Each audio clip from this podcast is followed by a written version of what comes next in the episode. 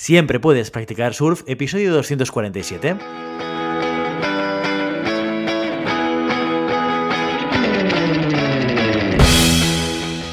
Bienvenido y bienvenida a Siempre puedes practicar surf, el podcast diario sobre recursos humanos. Este podcast está pensado para profesionales de recursos humanos, gerentes o jefes de equipo y podrás encontrar técnicas, consejos, ideas, conceptos y noticias sobre la gestión de personas. Eso sí, con un enfoque práctico y aplicable. Hoy episodio 247 del lunes 13 de junio del 2022, programa en el que tenemos el placer de contar con un invitado. No, no, no, no, no, no. Atención, hoy tampoco hay invitado, pero tenemos un tema muy especial para hoy. Pero antes, antes de ello, dejadme que os recuerde que podéis encontrar más contenido en nuestro blog e información sobre nuestros servicios en nuestra web en globalhumancon.com desde allí os podréis apuntar a nuestra newsletter para no perderos nuestros webinars, streamings y todo el contenido de actividades que organizamos desde la consultoría Global Human Consultants. ¿Cuál es el tema de hoy? Es el tema tan especial que hemos preparado. Pues hoy vamos a hablar de la gran renuncia. Ya hemos hablado de ello en diferentes noticias eh, de la semana, en algunos martes, hace ya pues, unos cuantos meses. Desde hace ya unas semanas se ha empezado a hablar mucho sobre el efecto de esta gran renuncia que empezó en Estados Unidos, ahora os explicaré un poquito más, está teniendo en España o en Europa. O cómo se traduce esto a lo que entendemos de eh, que pasa en el mercado laboral aquí en España. Hoy vamos a repasar algunas de las opiniones al respecto y la compararemos con la nuestra y con nuestra propia experiencia. Así que, empezamos. La primera pregunta a la que tenemos que responder para poder entender todo este contexto es ¿qué es esto de la gran renuncia y de dónde sale? Bueno, vamos a poner un poquito de contexto. La gran renuncia, que también la podemos encontrar nombrada en diferentes publicaciones como la gran reorganización, es una tendencia que nos encontramos dentro del mercado laboral en el que los empleados renuncian voluntariamente a sus trabajos de manera masiva. Es decir, que la gente de repente, de un día para otro, decide que no quiere seguir trabajando, abandona su puesto de trabajo y que esto pasa de manera en masa, pues en un porcentaje de la población que está trabajando relevante. Se identificó este evento como algo relevante en Estados Unidos a principios del año 2021, hace ya un poco más de un año, ¿eh? en base a los datos de bajas voluntarias de este país que se sitúan en los últimos meses en récords históricos desde hace 20 años. Es decir, hoy en Estados Unidos, estamos hablando de mediados, primer trimestre del 2022, estamos hablando de que el número de personas que deja un empleo en Estados Unidos es el mayor que ha habido en los últimos 20 años, lo cual es muy relevante. El efecto ha sido tan grande en Estados Unidos que algunos economistas han descrito la gran renuncia como algo similar a una huelga general.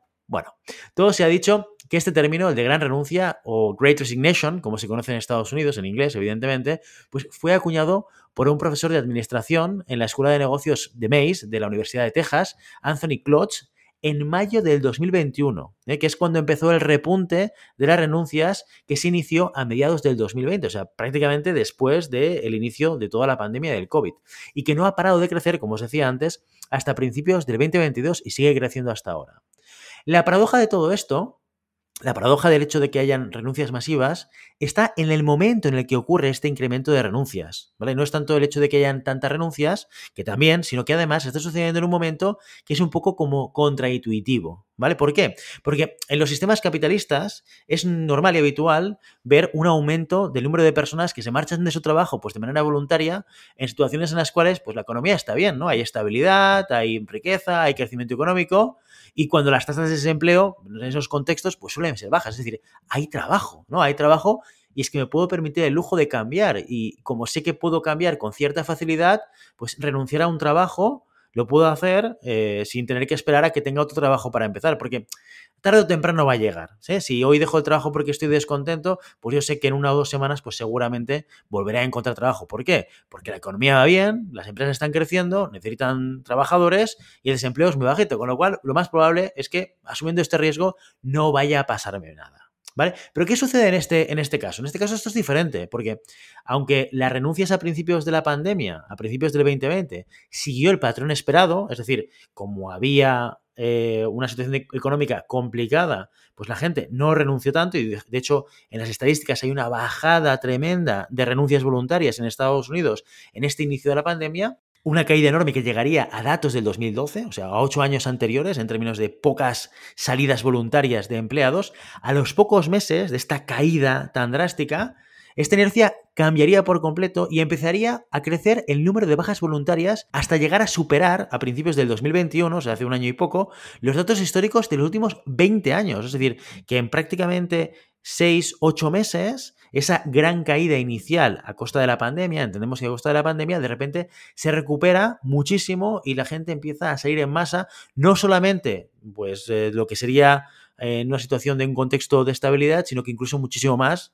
recuperando o superando incluso datos históricos de el 2012, o sea, una auténtica barbaridad. Estos datos los vais a poder encontrar en internet, en Google, buscando los datos de salidas eh, o de renuncias en Estados Unidos de manera mensual como un porcentaje total del empleo, y estos en porcentajes estamos hablando de que actualmente están rozando, de hecho en algún momento, en algún periodo del 2022 han llegado al 3%, de renuncias voluntarias y eh, teniendo en cuenta pues el máximo histórico anterior no llegaba a los 2,5 al 2,5% de la población activa, con lo cual prácticamente medio punto más de lo que ha sucedido de manera histórica en Estados Unidos en los últimos 20 años. Por lo tanto, nos encontramos ante una gran paradoja, sobre todo por el hecho del contexto en el que estamos actualmente. ¿Vale? Entonces, aquí es cuando empiezan los gurús ¿no? y, los analistas a pensar y a intentar responder a la pregunta del por qué. ¿Qué es lo que hace que un efecto, que una reacción que es habitual pues, en momentos mm, quizás de bonanza económica,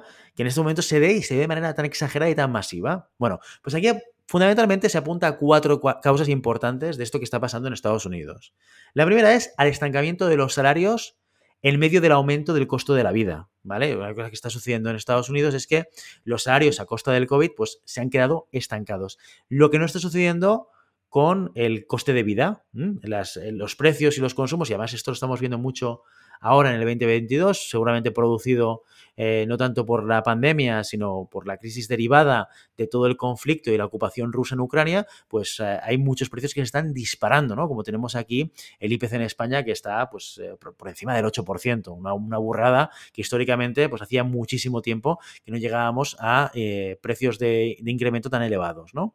La segunda razón más habitual que encontramos para justificar este hecho es la insatisfacción laboral duradera. O sea, lleva, hay mucha gente que lleva mucho tiempo insatisfecho y parece que hay una vinculación entre lo que es la vivencia y la convivencia con lo que ha sido la pandemia para que la gente quiera romper esa insatisfacción constante y quiera buscar otras nuevas oportunidades.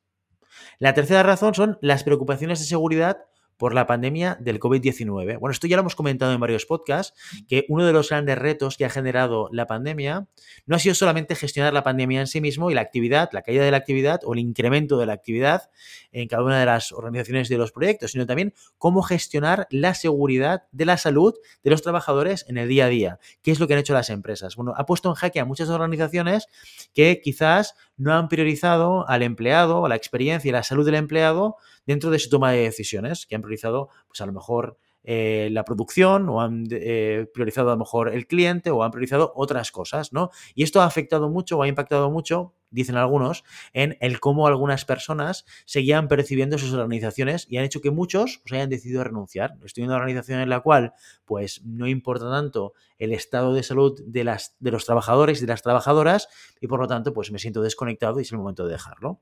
¿Vale? Y el cuarto, la cuarta razón, la cuarta causa más explicada sobre esta gran renuncia es el deseo de trabajar para empresas con mejores políticas de trabajo en remoto. En específico, el trabajo en remoto se ha vuelto, y esto muchos lo estáis viviendo ahora mismo, ahora haremos un poquito más de, lo que sucede en España, ¿no? En el momento en el cual estamos lanzando ofertas de trabajo a personas para que incorporarse. Pues en el 2019 no se hablaba de teletrabajo. O sea, nadie te estaba preguntando, ¿Cuál es vuestra política de teletrabajo? ¿Podré teletrabajar al 100%? ¿Qué porcentaje de tiempo puedo hacerlo desde casa? Esto no salía en las conversaciones. Se daba por hecho de que los puestos, en general, en la mayor parte de los casos, era presencial. Y de hecho, se valoraba mucho cuando había un trabajo que te permitía trabajar desde, casa uno o dos días. Esto ha cambiado radicalmente. ¿no? Y esto se ha puesto en la agenda de muchas personas, de muchos profesionales, como un elemento muy relevante para valorar una oferta de trabajo. ¿Vale? Estas son las cuatro causas que en general los especialistas ponen encima de la mesa para explicar esta paradoja tan extraña que está sucediendo del incremento y repunte de renuncias en Estados Unidos de manera masiva en un contexto en el cual pues, no estamos hablando probablemente de un contexto de bonanza económica. Probablemente pues, sea el encaje de las cuatro juntas en este contexto. ¿Vale? Aquí la gran pregunta y una de las cosas que nos estamos encontrando en, muchas publicaciones de LinkedIn es, ¿esto está pasando en España o no? Pues bueno, como os decía, los que estáis en LinkedIn o los que soléis pasearos por LinkedIn para leer publicaciones y demás y seguís temas de recursos humanos, pues habréis leído que últimamente es uno de los temas pues candentes que la gente pues publica y explica muchas cosas. Hay muchas publicaciones que hablan sobre esta gran renuncia, pero en España, ¿vale? Algunos dicen que llega, otros dicen que ya llegó y otros dicen que llegará. Bueno, pues lo que pueda pasar no lo sabemos, ¿eh? pero lo que sí sabemos es lo que nos dicen los datos a día de hoy, ni más ni menos, ¿vale? Aquí antes de empezar a soltar los datos y a daros un poquito de contexto sobre estos mismos datos que hemos visto en Estados Unidos, pero traídos ya, digamos, a nuestro contexto, a España, eh, os tengo que decir de dónde salen los datos por si queréis, pues comprobarlo vosotros mismos, ¿vale? Fundamentalmente los he encontrado en dos fuentes de información y os tengo que decir que no me ha sido nada fácil dar con ellos, ¿vale? Porque he encontrado diferentes publicaciones que dan una serie de números, que luego ir a la fuente oficial me he encontrado otros, bueno, hacer vuestro propio research y si veis y encontráis información diferente a la que estoy compartiendo, por favor, decírmelo en, los comentarios. Hemos dedicado tiempo a buscarlas y no ha sido nada fácil ni, ni localizar la información ni entenderla. ¿Vale? Las dos fuentes de información han sido, por un lado, evidentemente, la página web de la Seguridad Social, esto es sede.com seg-social.gov.es, ¿vale? Esto es una fuente oficial de información del Ministerio de España, de la Seguridad Social, ¿vale? Y por otro lado, una página web que es un recopilatorio de datos de estadística que se llama estatista.com, ¿vale? Es una web que es de pago, pero puedes hacer algunas consultas concretas de manera gratuita, ¿vale? A mí me ha servido, por ejemplo, pues para sacar algún dato que os voy a compartir ahora, ¿vale? Fundamentalmente, estas son las dos fuentes de información que he utilizado, ¿vale? Primero vamos a ver cuáles son las bajas de contratos indefinidos, ¿vale? Porque aquí, claro, las renuncias, ¿cómo las estamos contabilizando? Como no podemos saber si las bajas vinculadas a contratos temporales han sido antes de acabar el contrato temporal o no, lo único que hemos podido sacar como, una, como un elemento claro de renuncia son las bajas de contratos indefinidos, ya sea a tiempo completo o a tiempo parcial, ¿vale? Y este es el dato que, nos hemos traído eh, hoy aquí al podcast. La realidad es que la evolución, si analizamos desde el 2019, desde principios del 2019 hasta ahora, hasta este último mes, he cogido datos de, no de junio evidentemente, pero sí de mayo, lo que podemos ver es que las bajas voluntarias acumuladas en el 2020, en el año 2020, año de, la pandemia, son de 91.500. En el 2021 hay un incremento, pero pasamos de 91.000 a 101.000. O sea, no es un incremento increíble, no es enorme, ¿vale? Y lo que llevamos acumulado es poco comparable porque simplemente tenemos 5 meses de 12, ¿vale? Pero llevamos acumulados ya 63.000 bajas voluntarias en este 2022, que si lo comparamos con el primer y segundo trimestre del 2021, sí que implica un repunte. Es decir, que van, han ido subiendo, han ido subiendo cada trimestre desde esta gran caída el segundo trimestre del 2020, del 2020 en, el inicio de la pandemia, como os decía, han ido creciendo paulatinamente el número de bajas voluntarias de contratos indefinidos hasta llegar al pico del primer trimestre de 2020. Y a expensas de lo que pasa en junio, pues veremos cómo va el segundo trimestre, ¿vale? Pero comparativamente, fijémonos que este primer trimestre de 2022 es muy similar, de hecho un poquito por debajo, del primer trimestre de 2020. Con lo cual, podemos decir a, a vista de estos números que no hay un impacto muy relevante en lo que es la evolución de las renuncias a contratos indefinidos en España, pues en los últimos tres años, ¿no? Tres años y poco, ¿vale? No, vamos, no estamos viendo un efecto en estos datos que sea ni de lejos similar a lo que hemos hablado antes eh, en, comparativa a lo que estaba pasando en Estados Unidos. ¿De acuerdo? También hay un dato que es muy importante tener en cuenta, que es el volumen de empleo que hay en España, es decir, cuánta gente está trabajando. De ahí podríamos sacar un porcentaje comparativo con ese 2,5 o 3,5 del que se estaba hablando en Estados Unidos, ¿vale? Si tenemos en cuenta que la población activa en España en el 2021 fue de 19.770.000 personas, ¿vale? Ya vamos a ver que el porcentaje de bajas voluntarias de contratos indefinidos está lejos de, de ser los porcentajes del 2,5 y del 3,5 que estamos viendo en Estados Unidos. Nada que ver. ¿Vale? Y lo que veíamos mm, pues, en el 2020, pues algo similar. Pues evidentemente menos gente trabajando, prácticamente medio millón de personas menos, ¿de acuerdo? Y comparativamente, pues e, evidentemente el incremento de la población activa trabajando en el 2021 también implica este incremento de bajas voluntarias, ¿vale?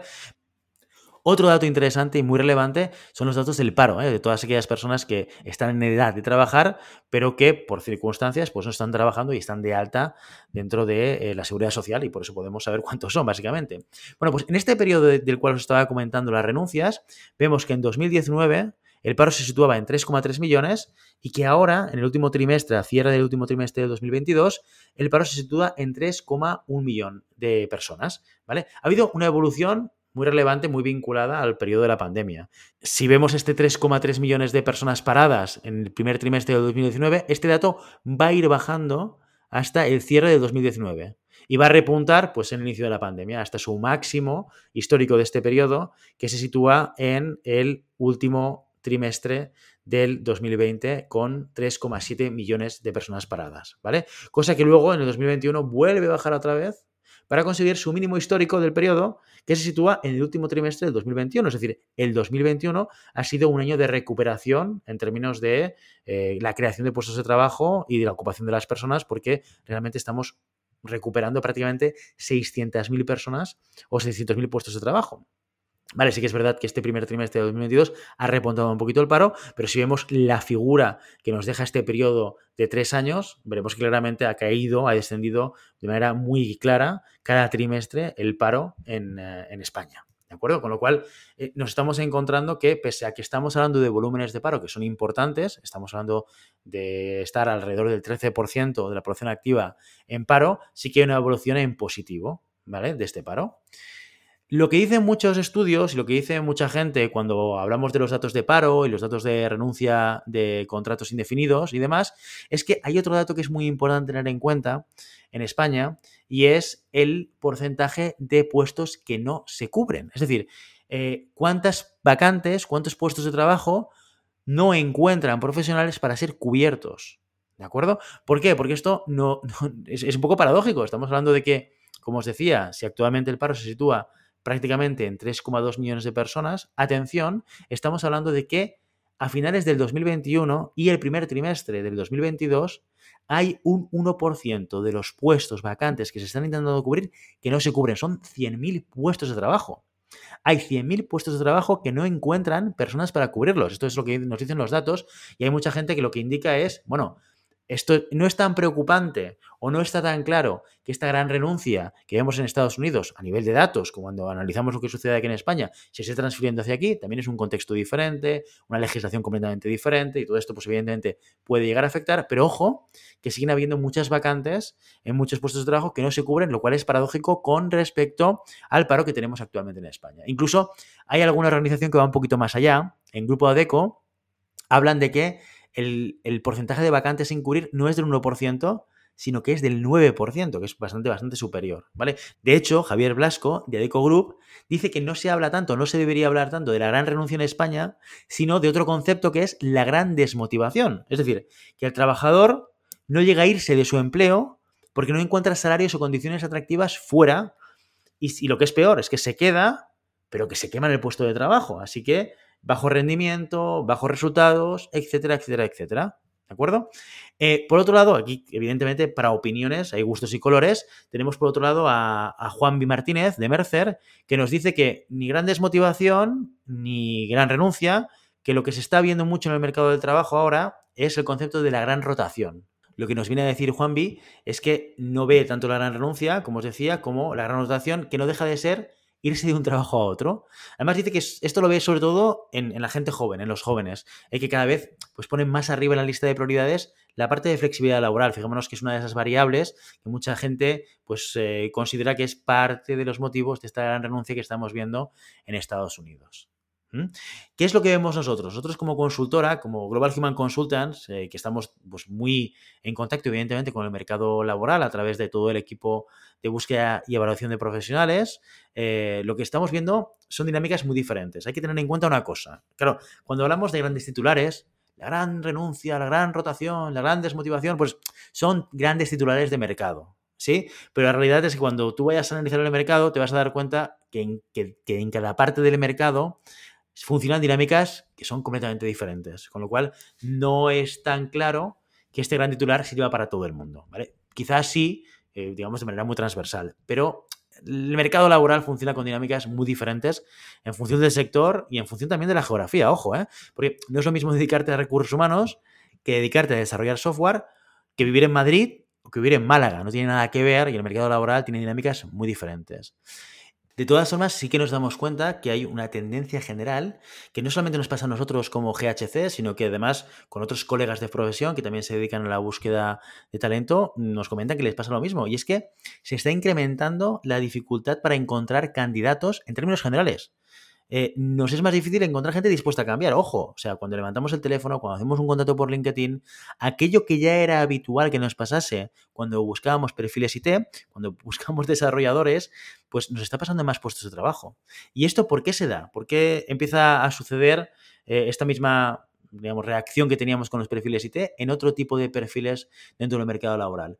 Pues eh, nos estamos encontrando que ha habido un cambio de tendencia y de prioridades por parte de los candidatos y las candidatas, ¿vale? Si hay un desequilibrio entre la oferta y la demanda. Las ofertas se están desfasando mucho, sobre todo en perfiles muy específicos. Los típicos perfiles raros de cada sector, o quizás los más tecnológicos, son los que más sufren de este desequilibrio entre la oferta y la demanda.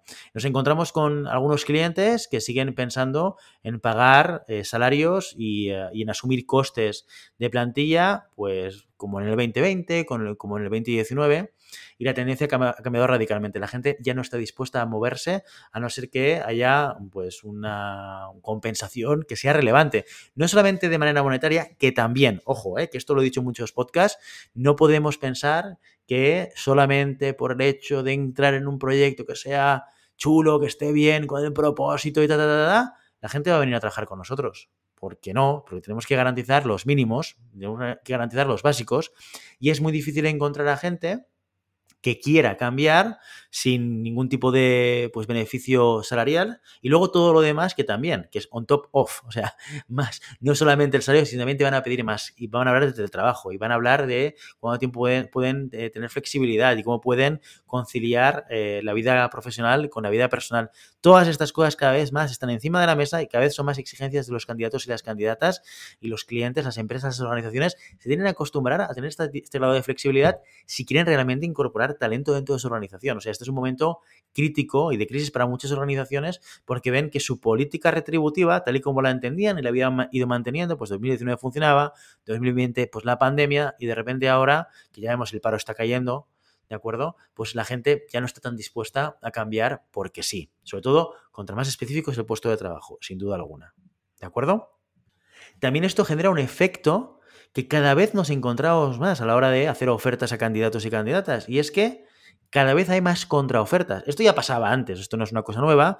Lo que pasa es que nos encontramos con muchísima más frecuencia. Antes había muchas empresas que no estaban dispuestas a contraofertar cuando alguien se quería marchar. Pues muchas compañías que consideraban, bueno, si tú ya has decidido eh, marcharte y cambiarte de empresa y has aceptado esta oferta de trabajo, pues bueno, yo no te voy a hacer una contraoferta económica para que te quedes solo por dinero. Entiendo que te vas por más cosas que el dinero. Ahora con toda esta situación de la dificultad de encontrar candidatos y candidatas, ¿qué es lo que están haciendo cada vez más empresas? Contraofertar.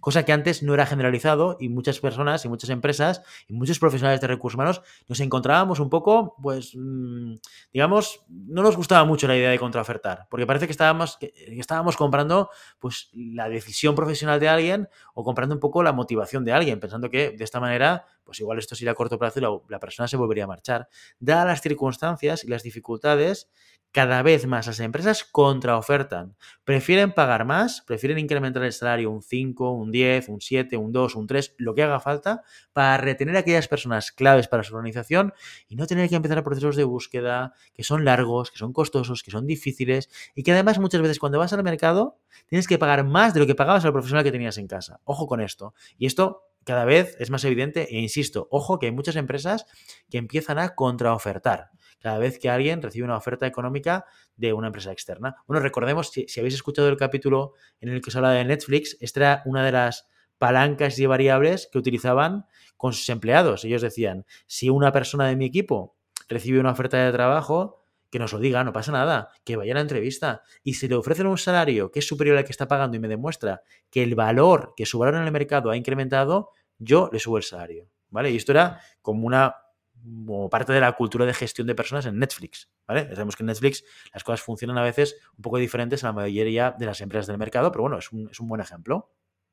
La realidad y, lo que yo personalmente pienso que hay detrás de todo esto es que la gente empieza a pensar menos en el largo plazo y más en el corto plazo, en todos los sentidos. Yo creo que esto tiene mucho que ver con la incorporación de los centenarios en el mundo del trabajo, que ya son más cortoplacistas, que ya son más de inmediatez, que ya son más, no me, no me, cuentes historias de mi carrera profesional, mi futuro laboral, mira, si yo no sé si dentro de dos años quiero seguir trabajando contigo, ¿vale? Pero no mal, no en plan, es que me voy a cansar de ti, no, mm, porque el mundo y el mercado laboral está lleno de oferta y a lo mejor quiero probar otras cosas, ¿vale?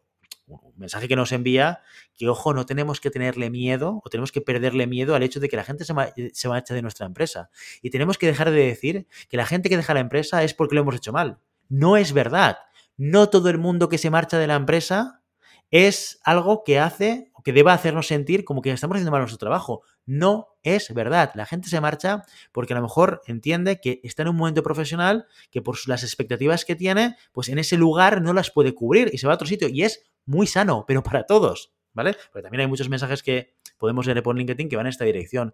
Los jefes que les va la, las personas son malos, no lo hacen bien, tienen que motivar, tienen que... Bueno, bueno, bueno. Mm, ojo, que estamos incorporando en el mundo laboral personas que seas el mejor jefe del mundo, seas motivador y demás, es que igual en tres años quieren probar otras cosas, quieren ir a otros sectores, a otros mercados, a otras funciones, quieren aprender algo nuevo, porque están acostumbrados a cambiar con rapidez. ¿Vale? Y por eso piensan mucho más en corto, como os decía, en todos los sentidos, en términos de salario, en términos de proyecto profesional, y esto es una tendencia que es bastante clara dentro del mercado laboral. Esto llevado a Estados Unidos y con el impacto de la pandemia, como os decía antes, pues mucha gente decía que el hecho de que la pandemia, la pandemia haya pasado, pues ha hecho que la gente empiece a plantearse sus prioridades vitales y empezar a pensar, bueno, pues si estoy trabajando a futuro, no invierto tiempo en una empresa para ganar estatus, para ganar promoción, para ir ganando dinero poco a poco y tal, y renuncio a otras cosas, ojo que esto, eh, en un día para otro, esto ya lo sabíamos todos, no nos ha hecho descubrir la pandemia, pero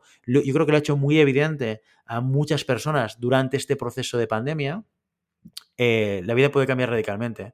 Desde perder a mis seres queridos, ¿vale? Cuando no lo tenía planificado, digamos, en una, planificación vital, si es que puede haber una planificación vital, ¿eh?